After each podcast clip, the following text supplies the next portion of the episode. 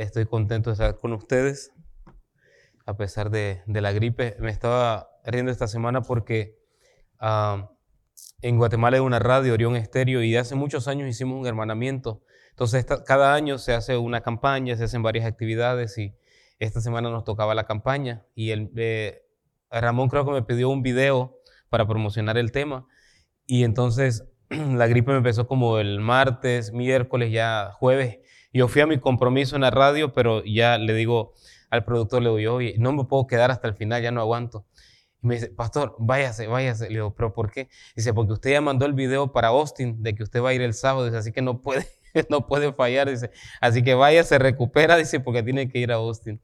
A ellos saben lo importante que son ustedes para mí. Son una iglesia que aprecio mucho y me alegra estar aquí con, con ustedes. ¿Qué les parece si oramos para que Dios bendiga su palabra en esta mañana? Dios cielo, te damos gracias por la bendición de estar aquí, Señor, en esta linda iglesia de Shalom. Pedimos que tu Espíritu Santo nos guíe, Señor, y que podamos aprender lecciones importantes acerca de tu amor en esta mañana, Señor. Bendice a los que están también siguiendo esta transmisión a través de las redes sociales, Señor, y que sea tu Espíritu Santo enseñando, Señor, que sea tu Espíritu Santo marcando esas necesidades, Señor, de nuestro carácter para poder mejorarlas. Bendice tu palabra y bendícenos a todos los que estamos aquí y los que nos ven. En el nombre de Jesús. Amén y amén. Muy bien. Estuve meditando mucho. Muchos, muchos de mis sermones son experiencias, ¿no? Y me gusta enriquecer mis sermones con experiencias. Cuando me invitan a predicar a algún lado, hoy no voy a gritar, así que no se preocupen porque si grito empiezo a toser.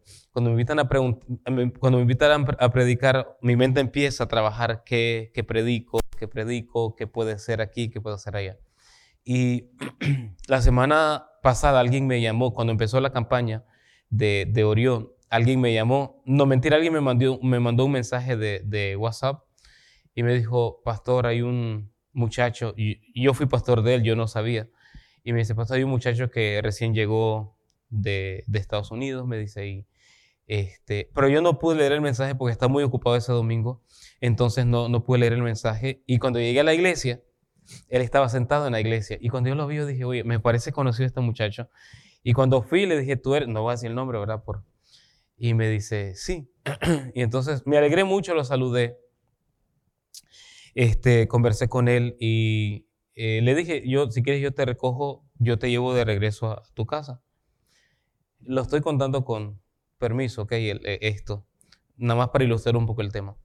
Y, le dije, cuando se bajó el carro, le dije, mira, necesitas algo, por favor dime lo que sea, dime si necesitas algo, porque yo sé lo duro que es venir aquí y no traer nada. Él me cuenta que, que me dice, pastor, Dios me dice, no sé cómo abrió las puertas de todos los países, dice, pero llegué aquí con mil dólares. O sea, prestó mil dólares y con eso se vino y con eso yo no sé cómo le hizo porque este me dice, pastor, me dice, pero me dice, esto me lo contó ya después, ¿verdad? Por un mensaje. Yo le dije lo que necesites y me dice, pastor, me dice, yo vengo sin nada. Pastor, me dice, no tengo nada, nada, nada. Y yo entre mí, yo riéndome, ¿verdad? Yo, ya somos dos. no se crea. Y entonces, uh, y entonces le dije, mira, hablé con mi hijo, con mi hijo Brandon, que no pudo venir hoy porque todo se nos complicó esta semana. Y este, le digo, mi hijo, aunque sea, le vamos a comprar una mudita de ropa, ¿no? Para que vaya a la iglesia. Y, entonces le dije, mira, no te preocupes, este, vamos a, por lo menos para el sábado te vamos a comprar una mudita de ropa, zapatitos, lo, que necesites. Lo subimos, le dije, lo recogí, no les voy a decir qué día, lo recogí, le digo, vamos, lo, invité a comer una comidita, este, lo llevé, ¿verdad? No vayan a creer que lo llevé a una tienda, yo, yo, ojalá que no escoja eso, ojalá que no escoja eso. Pero fuimos a una tienda y me da Estoy contando esto con autorización y no por, por mala. Pero me da risa porque me dice, pastor, voy a medirme estos dos pantalones. Y se los mide y me dice, pastor, los dos me quedan bien. Y yo, ay, Señor del cielo. no sé si a ustedes les ha pasado. Y después se va a medir las camisas. Y se mide las dos camisas y me dice, pastor, estas dos me quedan perfectas también. yo, Señor del cielo. Pero lo que les quiero contar, eso es un parte jocoso, pero cuando se subió a la camioneta, que yo lo iba a traer, estaba un poco frío, Houston está un poco frío también. Y entonces yo lo vi como que eh, se ponía, se llevaba sus manos a la, a la boca, ¿no? Y yo dije, seguro tienes frío. Le digo, mi hijo, ¿tienes frío? Me dice, Y cuando me di cuenta estaba llorando. Y le digo, ¿qué? ¿Todo bien? ¿Pasa algo? Y me dice, pastor, estoy feliz. Y le digo, qué bueno. Me dice, sí, pastor, me dice, porque Dios es grande. Dios es bueno. Me dice, estoy, en serio, me dice, pastor, estoy feliz. Me dice, cuando yo veo todo esto, me dice así, yo digo, wow, qué increíble. Pero me dijo él algo. Me dice, no puedo creerlo que siendo yo tan malo, me dice, Dios sea tan bueno conmigo. Y yo me, yo me quedé con eso en mi corazón porque a veces hay cosas que a uno le parecen normales. Pero qué increíble es que cuando nosotros empezamos a valorar las pequeñas cosas, nos damos cuenta de cuán grande es el amor de Dios. Y yo lo abracé y le dije, mira, te voy a decir una cosa. Esto es el principio de grandes cosas que Dios puede hacer en tu vida. Y le di un consejo, bueno, le di dos consejos que yo siempre le doy a las personas que vienen aquí. Yo les digo, mira, Estados Unidos es el país de las oportunidades. Aquí tienes la oportunidad de salir adelante. No importa que vengas sin nada, pero si tú eres fiel a Dios, tú trabajas, Dios te va a bendecir. Pero también tienes otra oportunidad. Se lo dije porque es un muchacho, lo mira. Pero aquí también tienes la oportunidad de echar a perder tu vida. Las drogas aquí es sencillo, el alcohol es sencillo, aquí rápidamente te pierdes. Y entonces él me abrazó y me dice, gracias pastor. Y hay una hermanita que a mí me dio los estudios bíblicos cuando yo estaba niño allá en Nicaragua. Les cuento la experiencia. No va a predicar mucho, no se preocupen. Este, la hermanita Roquita Murillo se llamaba ella. Me daba 10 lecciones diarias cada sábado. Y así, pues, imagínense usted, yo tenía como unos 9, 10 años me daba 10 lecciones diarias. Y me daba de comer lo mismo todos los sábados. Y una limonada, hermanos, que a mí está, yo creo que de ahí me hice dientes sensibles, porque, ¡ay, los dientes! Los dientes, porque era limonada todos los sábados. Entonces yo siempre decía, pero era una señora de gran corazón. Siempre me tenía ropita, zapatos, lo que sea. Y yo le decía, gracias, Manda Roquita. Y siempre me decía ella, gracias a Dios. Y entonces de eso se me vino a la mente. Yo dije, wow, ya estamos cerrando el año. No ha sido un año fácil para muchos. Pero yo no sé si a ustedes les pasa igual que a mí. Cuando vemos hacia atrás y vemos hacia dónde estamos o hasta dónde hemos llegado, no podemos hacer menos que agradecer a Dios. Porque no lo merecemos, o alguien aquí siente que merece el amor de Dios. Yo a veces cuando recibo algo de Dios digo, Señor, honestamente no lo merezco, o sea, es algo inmerecido. Y se me vino a la mente entonces la historia, una historia que muchos de nosotros hemos, hemos leído, estudiado en, en, la Biblia, y no nos vamos a detener mucho en los, en los detalles porque este, ya todos lo conocemos, pero quiero nada más sacar tres lecciones importantes de esta historia. Y, la voy a parafrasear al principio antes de llegar a la parte medular. ¿Recuerdan ustedes que Dios le habla al profeta Oseas? ¿Recuerdan ustedes? O sea, si hay una constante en el pueblo de Israel, era que el pueblo constantemente se iba a dónde? Al mal. Mientras Dios iba con el pueblo, mientras Dios estaba con ellos, mientras ellos aceptaban que Dios estuviera con ellos, las cosas iban bien, ¿cierto? Pero de pronto, yo no sé si a usted le ha pasado, o sea, estamos bien, pero como que queremos estar mal de pronto. O sea, de pronto el pueblo, se, mira qué bonita aquella muchacha, oh mira qué bonito que el pueblo tiene rey, oh mira qué bonito aquel como tiene aquel carro. Y empezamos a ver constantemente a dónde, afuera.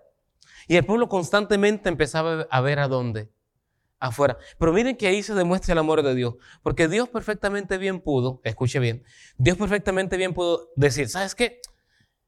Los israelitas ya no me sirven. O sea, los israelitas me porto bien con ellos, les doy bendiciones, los protejo, los llevo a la tierra que fluye leche y miel. ¿Y qué hace el pueblo? Me abandona. ¿Sabes qué? Ya no vamos a, a trabajar más con los israelitas, vamos a irnos con los gamaleitas o vamos a irnos con los yo que sé, cualquier pueblo, hasta, hasta con los mismos enemigos de Israel, ¿verdad? Pero el amor de, de Dios por Israel era tan grande que a través de los años y a través de los siglos Dios demuestra su amor y le dice, mira, no importa lo que hagas, tú eres el pueblo escogido. Dios se molestaba y a me encanta, ¿saben? Cuando yo leo la Biblia, ya lo leo desde el punto de vista de padre.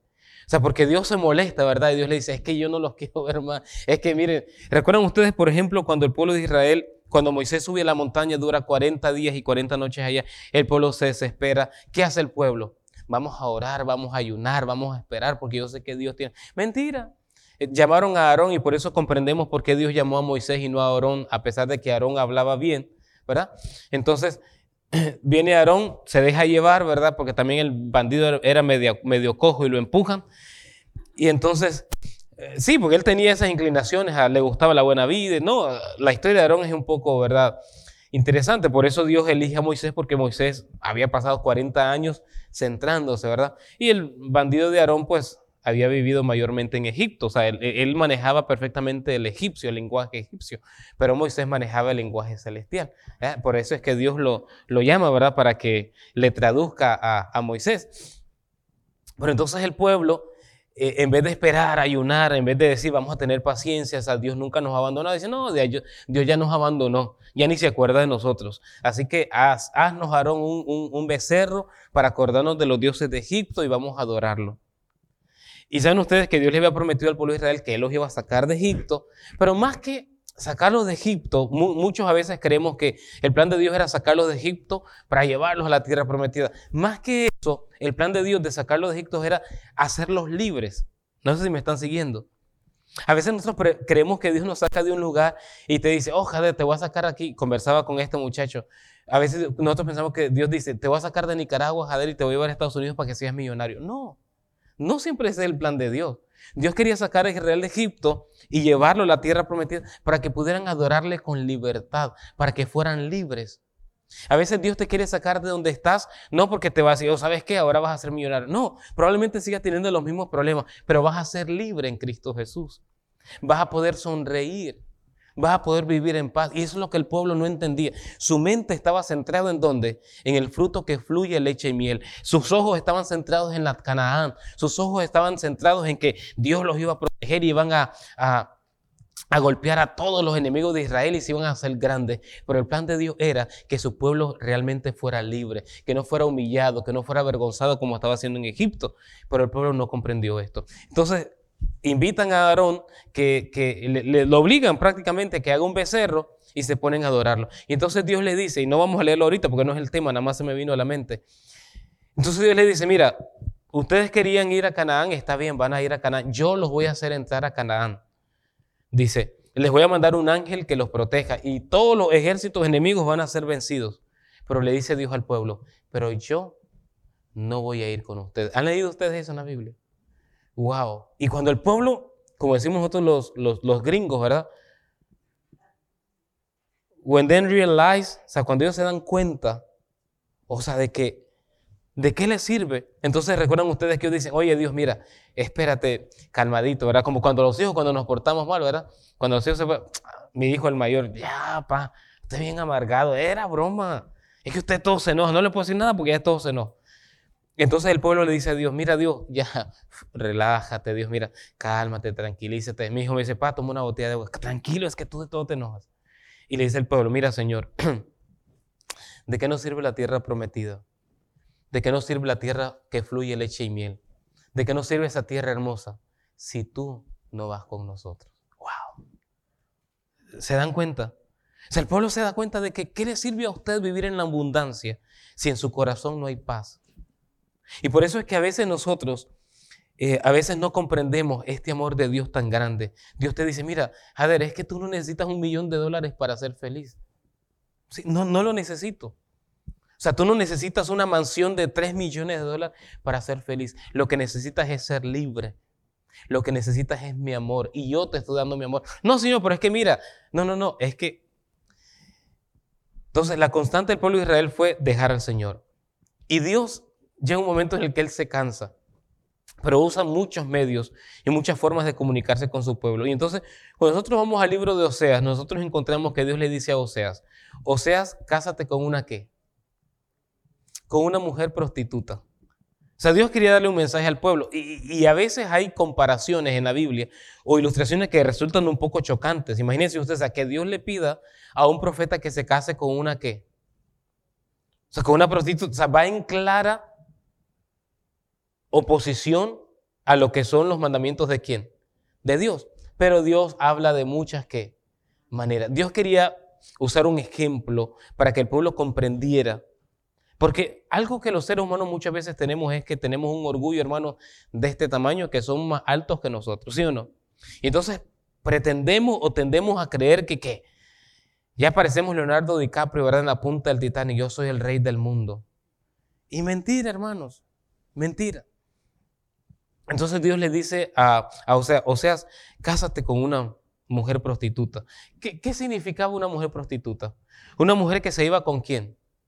Con cualquier. Y noten, lo interesante de una mujer eh, prostituta, ¿verdad? Y, estamos abusando el ejemplo de la Biblia, no estamos criticando aquí nada. Es que la mujer estaba acostumbrada a irse con quién? Con cualquiera. ¿Por qué? Por dinero, por conveniencia. Entonces Dios le dice a o sea, o sea, cásate con una mujer. O sea, no era problema porque la mujer, él no tenía que conquistar a la mujer. Él no, o sea, ¿sí me explico? O sea, él nada más tenía que pagarle y vámonos. Bueno, entonces Dios le dice, cásate con esta mujer. Imagínense ustedes, o sea, el nivel de esta mujer, ¿verdad? Pero Dios le dice, a pesar de que es una prostituta, sigue también siendo un qué? Un ser humano. Y bueno, ustedes conocen la historia. O sea, se casa con la mujer. ¿Y qué hace la mujer? Dice, oye, espérate, hubo un hombre que se casó conmigo, o sea, me dio casa, me dio un hogar. ¿Eso pensaba la mujer? ¿Por qué? Porque la mujer estaba acostumbrada a qué? A irse con cualquiera. ¿Sí me están siguiendo el hilo? O sea, por más de que eh, Oseas le dio una casa, por más que Oseas, porque Oseas amaba a esta mujer. O sea, la ilustración, eso dice la, la Biblia. O sea, amaba a esta mujer. Eso no era suficiente porque la mujer estaba acostumbrada a irse con quién? Con cualquiera. Y no vamos a detallar toda la historia, pero esto fue la constante de la historia de Gomer y Oseas. ¿Qué hacía Gomer? Se le escapaba a quién? A Oseas. ¿Y saben cómo regresaba?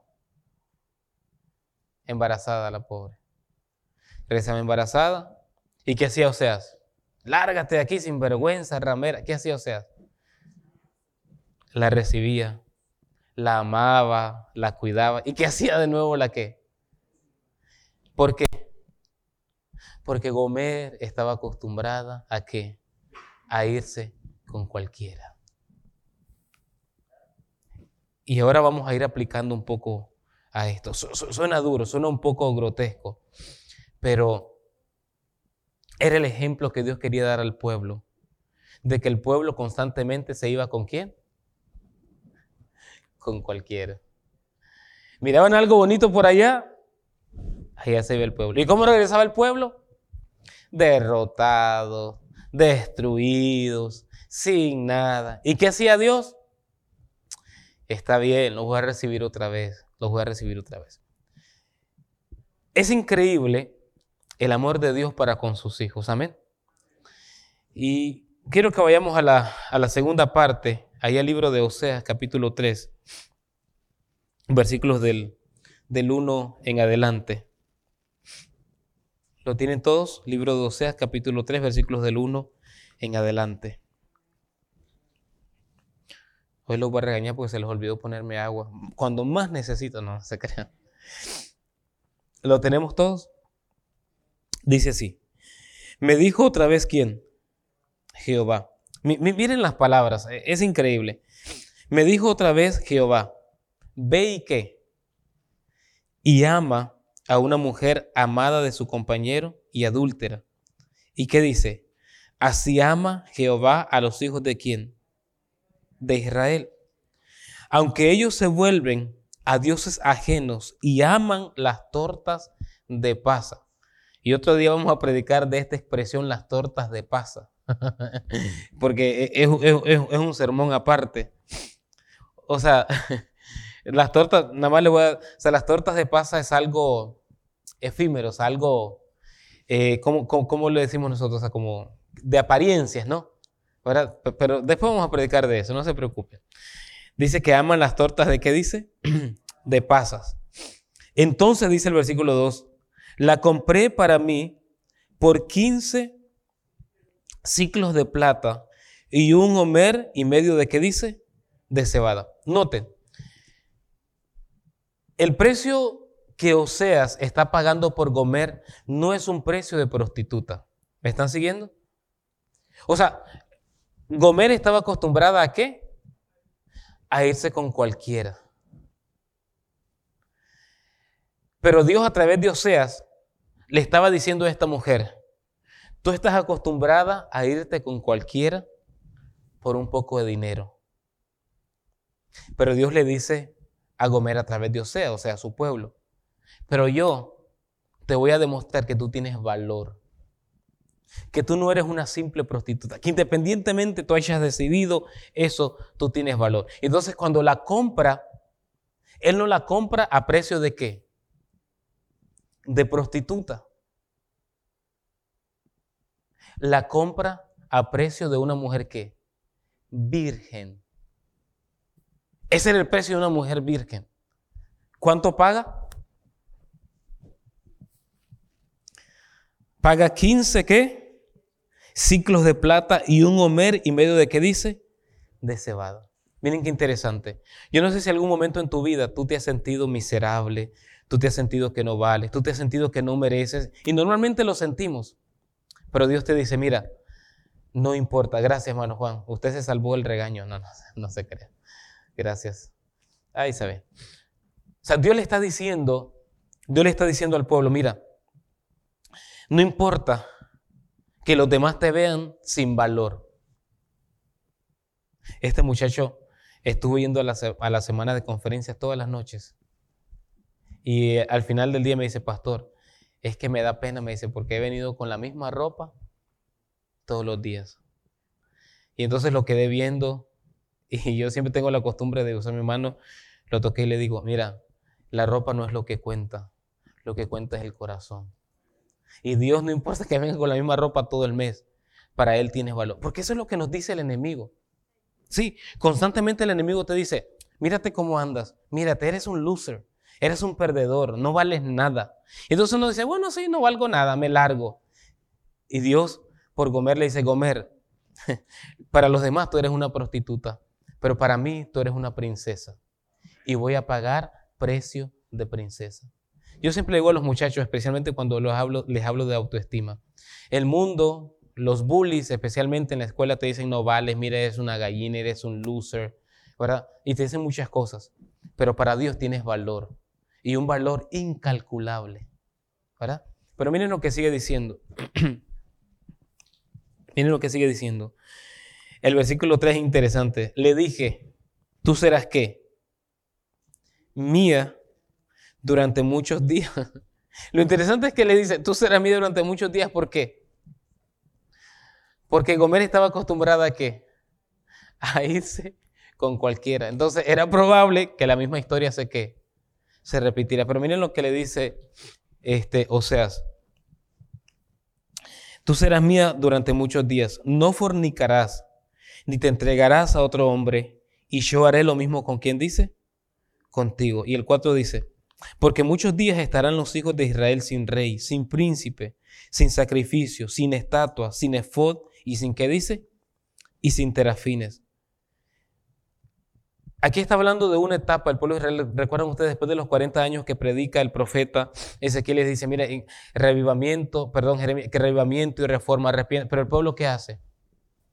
Decide no obedecer a Dios, entonces el pueblo es conquistado, cae en cautiverio, conocen toda la historia, la ciudad queda destruida, o sea, terrible, pero todo es que temporal.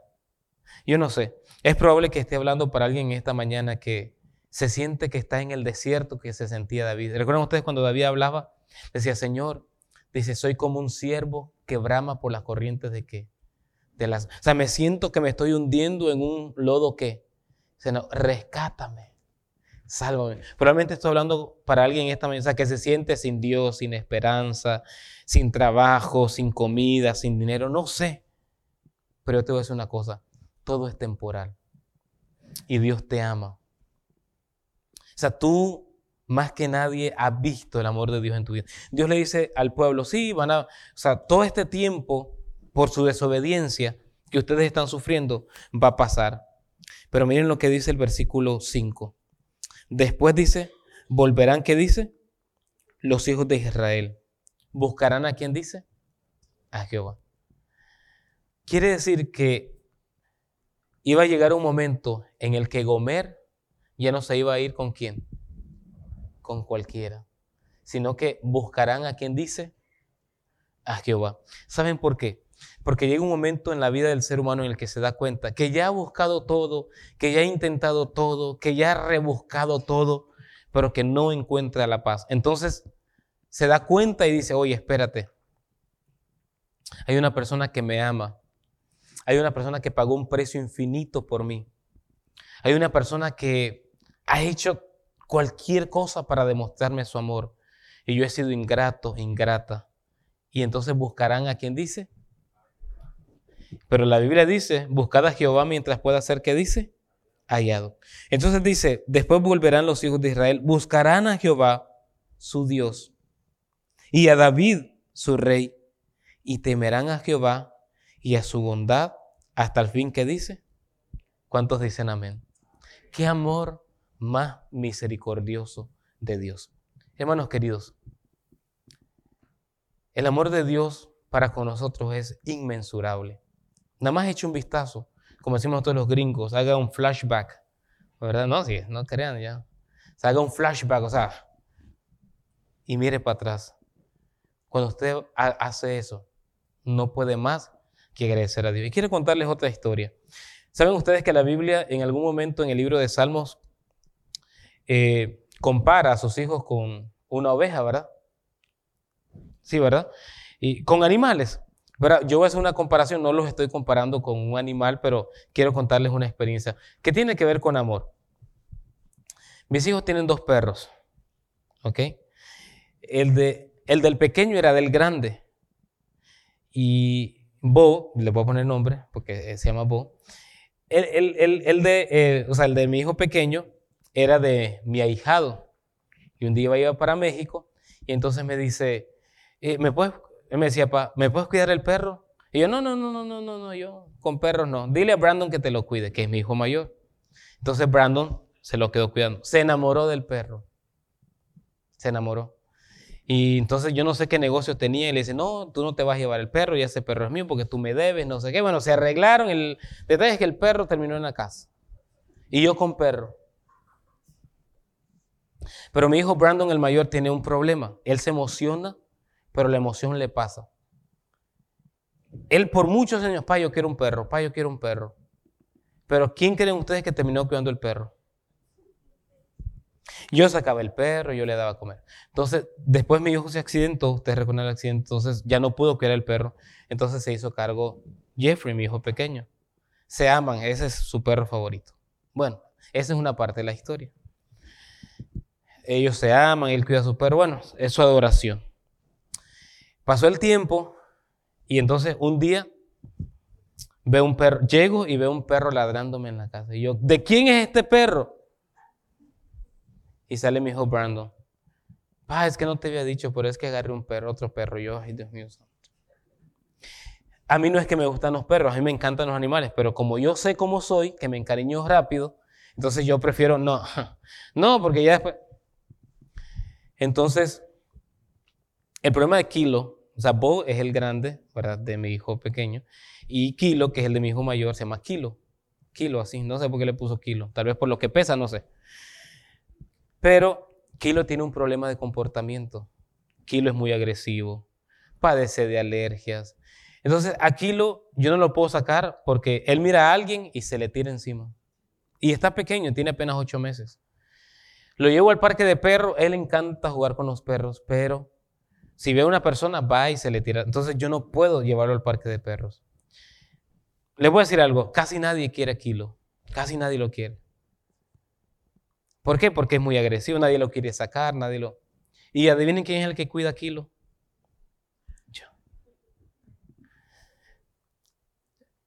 Y amo a Kilo bueno, amo a los dos, amo a Bo y a Kilo, porque a los dos los críe, pero porque luego mi hijo también se va, porque se pelean, también son bien celosos con los perros.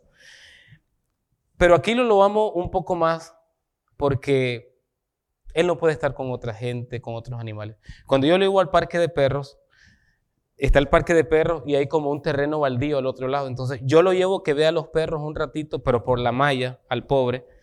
Y ya después lo llevo al otro lugar baldío porque es el único lugar donde puede correr, saltar. Y el a me yo amo verlo corriendo. Yo le digo a mi hijo, mi hijo, ni por ustedes, pero por Kilo yo quisiera tener una casita para que tenga un patio y que pueda correrle, no en el departamento que el pobrecito pasa encerrado. Y ahí lo llevo a correr. Entonces yo, y un día de estos, nadie llega ahí. Un día de estos venía un señor caminando y yo no lo vi. Y cuando lo veo que se, y hermano, yo me le agarré de lo que pude y lo agarré. Gracias a Dios no, no pasó nada. Lo que les digo es que casi nadie quiere a Kilo por eso. La gente habla. Yo soy el único que lo amo. Él duerme conmigo. Yo lo abrazo. Yo lo beso. Yo lo llevo solito al, a él. A mí me da lástima verlo solito, pero él corre, él salta. Y nada más ve a los animales de largo porque no se les puede acercar. Lo que les quiero decir es que yo lo amo porque Nadie lo ama casi por eso. ¿Y qué lo me ha enseñado algo? Así como Dios comparó a, su pueblo con una vez, Dios me ha enseñado que cuando nosotros no valíamos nada, Dios fue el único que veló por nosotros. El único que nos dio valor. Y yo veo a Dios y yo veo un Dios que dice, oye, tú tienes este problema de comportamiento. Yo voy a trabajar contigo. Voy a hacer hasta lo imposible para que tú estés bien, porque yo te amo. Tú estás acostumbrado a irte detrás de cualquiera, pero yo hoy te voy a enseñar que mi amor es posible y que mi amor te puede transformar. Cuando nosotros miramos para atrás, yo digo, Señor, mi carácter, mi temperamento, o sea, todo, y uno dice, Señor, gracias porque ha sido bueno. Pero más que todo, gracias porque a pesar de eso, me amas. Yo le pregunto en esta mañana y con esto vamos a terminar. ¿Quién te puede amar más que Dios tal y como tú eres? Nadie. Yo te pregunto en esta mañana, ¿quién puede darte un amor tan grande como el amor de Dios? ¿Quién es capaz de abrazarte con tus heridas sin lastimarte? ¿Quién es capaz de abrazarte cuando tienes el corazón roto y en vez de que te duela, tu corazón vuelve a estar junto. ¿Quién es capaz de amarte y abrazarte a pesar aún de tus vicios, de tus pecados, de tu vida pecaminosa? ¿Quién es capaz de amarte a pesar de que tú y yo estemos acostumbrados a irnos con cualquiera? ¿Quién es capaz de amarte sino Dios?